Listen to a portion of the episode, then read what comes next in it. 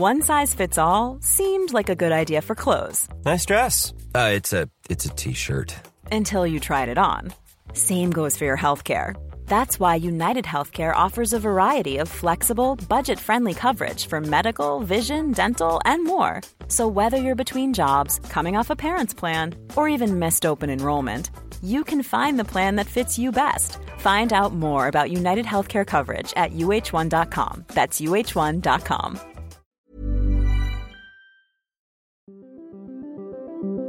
Qu'est-ce que j'ai dit à, à Elon Musk? Vous voulez venir en Europe? On va avoir des règles et les voilà. Il faut que nous ayons un cloud souverain. La tactique TikTok, opacité, addiction et ombre chinoise. Est-ce qu'on est en train de vivre une révolution? Moi, ce que je dis, c'est que la révolution a déjà eu. L'IA est déjà là, elle est déjà omniprésente absolument partout, et le monde ne s'est pas effondré. Signaux faibles, le podcast de siècle digital qui décode l'actualité du numérique.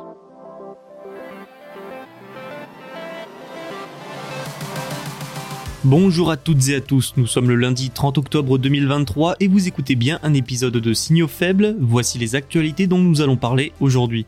Protectionnisme et règles communes sur l'intelligence artificielle au programme du G7 réuni au Japon. Google ensuite qui investit 2 milliards de dollars dans Anthropic, le plus gros concurrent de ChatGPT et OpenAI qui a déjà attiré Amazon. Chine de son côté met la main sur Misguided dans le cadre de sa stratégie d'expansion sur la mode en ligne. Et enfin direction l'Inde où le géant local Tata va devenir le premier fabricant d'iPhone du pays, comme prévu. Allez, maintenant que vous connaissez le programme, ne tardons pas plus longtemps, c'est parti, bonne écoute. Les ministres du commerce des membres du G7 se sont réunis ce samedi 28 octobre et dimanche 29 à Osaka au Japon. Au menu, protectionnisme et établissement de règles communes sur l'intelligence artificielle. Commençons rapidement par les sujets liés au protectionnisme. L'augmentation des contrôles stricts à l'exportation, souvent appelée militarisation des ressources, a notamment dû être abordée, surtout dans un contexte où la Chine a décidé depuis le 1er août de durcir les contrôles à l'exportation de graphite, de gallium et de germanium, des matériaux vitaux pour tout un tas de technologies dont les batteries, et ces contrôles sont un vrai problème pour certains pays comme le Japon, qui importe de Chine 90% de son graphite. Mais les Occidentaux ne sont pas en reste niveau protectionnisme, hein. comme les États-Unis qui, pour résumer, ont adopté plusieurs textes de subventions et d'aides pour attirer les entreprises sur son sol et favoriser l'utilisation de matériaux américains et une production américaine. Des textes qui inquiètent et agacent bon nombre de pays. Face à ces lois, les entreprises ont changé de stratégie et les autres nations ont elles aussi adopté des plans similaires. Et ça pose forcément des problèmes de concurrence et d'uniformisation. Voilà à peu près ce qui a dû être et sera abordé au rayon protectionnisme.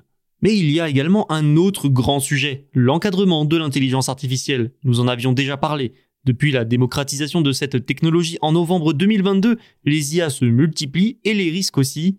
Par conséquent, de nombreuses autorités élaborent des cadres. Le Japon, qui accueille le G7, souhaite des règles communes entre ses membres, le but étant d'harmoniser l'encadrement pour éviter des disparités trop fortes entre les pays. Problème, entre les Européens qui veulent un cadre plutôt strict et les Américains eh bien, qui ne veulent pas de cadre du tout, pas facile de trouver un compromis. Pas facile, mais manifestement pas impossible. Les pays du G7 devraient convenir aujourd'hui d'un code de conduite pour les entreprises développant des IA avancées. Comme prévu par les travaux nippons, ce code, volontaire, c'est toujours bon de le préciser, contient 11 points, le but étant de, je cite un document du G7, promouvoir mondialement une IA sûre et digne de confiance. Les entreprises seront incitées à prendre des mesures pour identifier, évaluer et réduire les risques liés à leurs IA. Elles devraient également gérer les incidents détectés sur des IA déjà mises sur le marché. Les investissements dans des systèmes de sécurité sont également encouragés, tout comme l'augmentation de la transparence sur les capacités de ces IA. Mais bon, encore une fois, ce code est sur la base du volontariat. Et vu les différences entre les approches européennes et américaines, et même entre certains pays de l'Union européenne, pas sûr que son impact soit important. Mais voyons le verre à moitié plein, ça constitue déjà une première base pour les futures réglementations. Google investit massivement dans Anthropic. Nous avons déjà parlé de cette jeune entreprise dans Signaux Faibles. C'est probablement le plus gros concurrent d'OpenAI et de son chat GPT.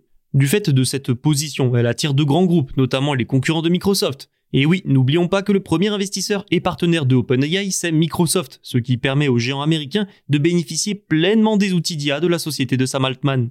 Ça lui a fait prendre une avance considérable dans l'IA face à des concurrents que sont Google et Amazon.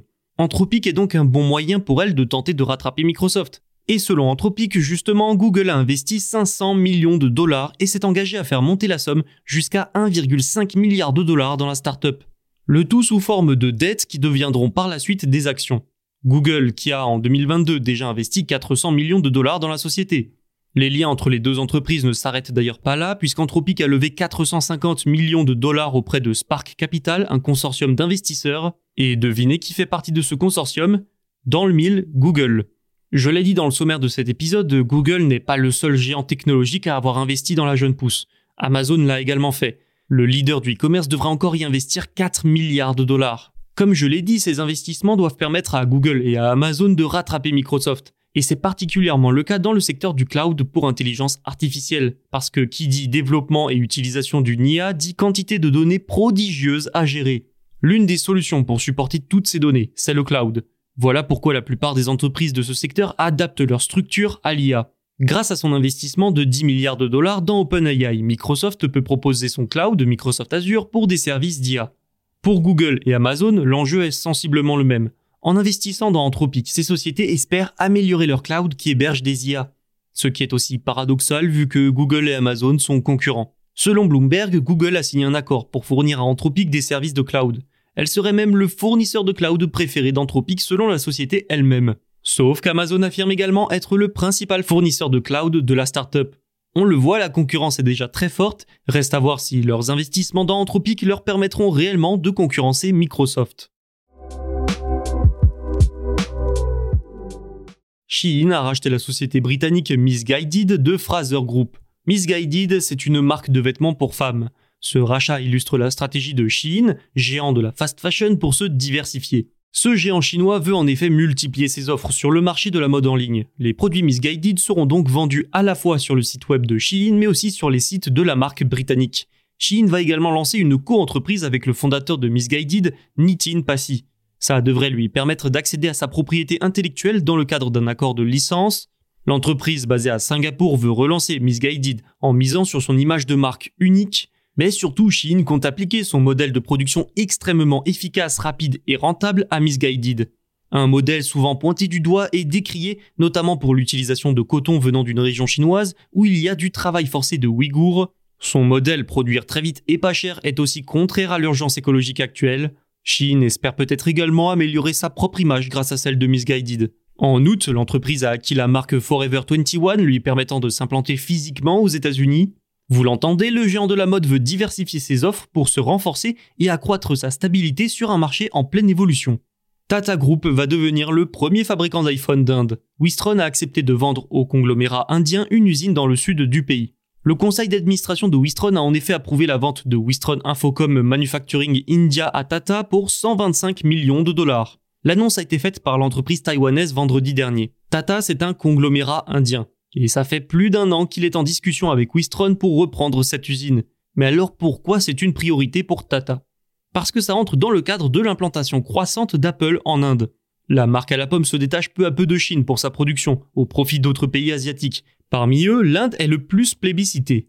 Il faut dire que le sous-continent rêve de prendre à la Chine sa place d'usine du monde. Bref, Apple et ses partenaires s'installent de plus en plus dans le pays, une aubaine pour les géants locaux.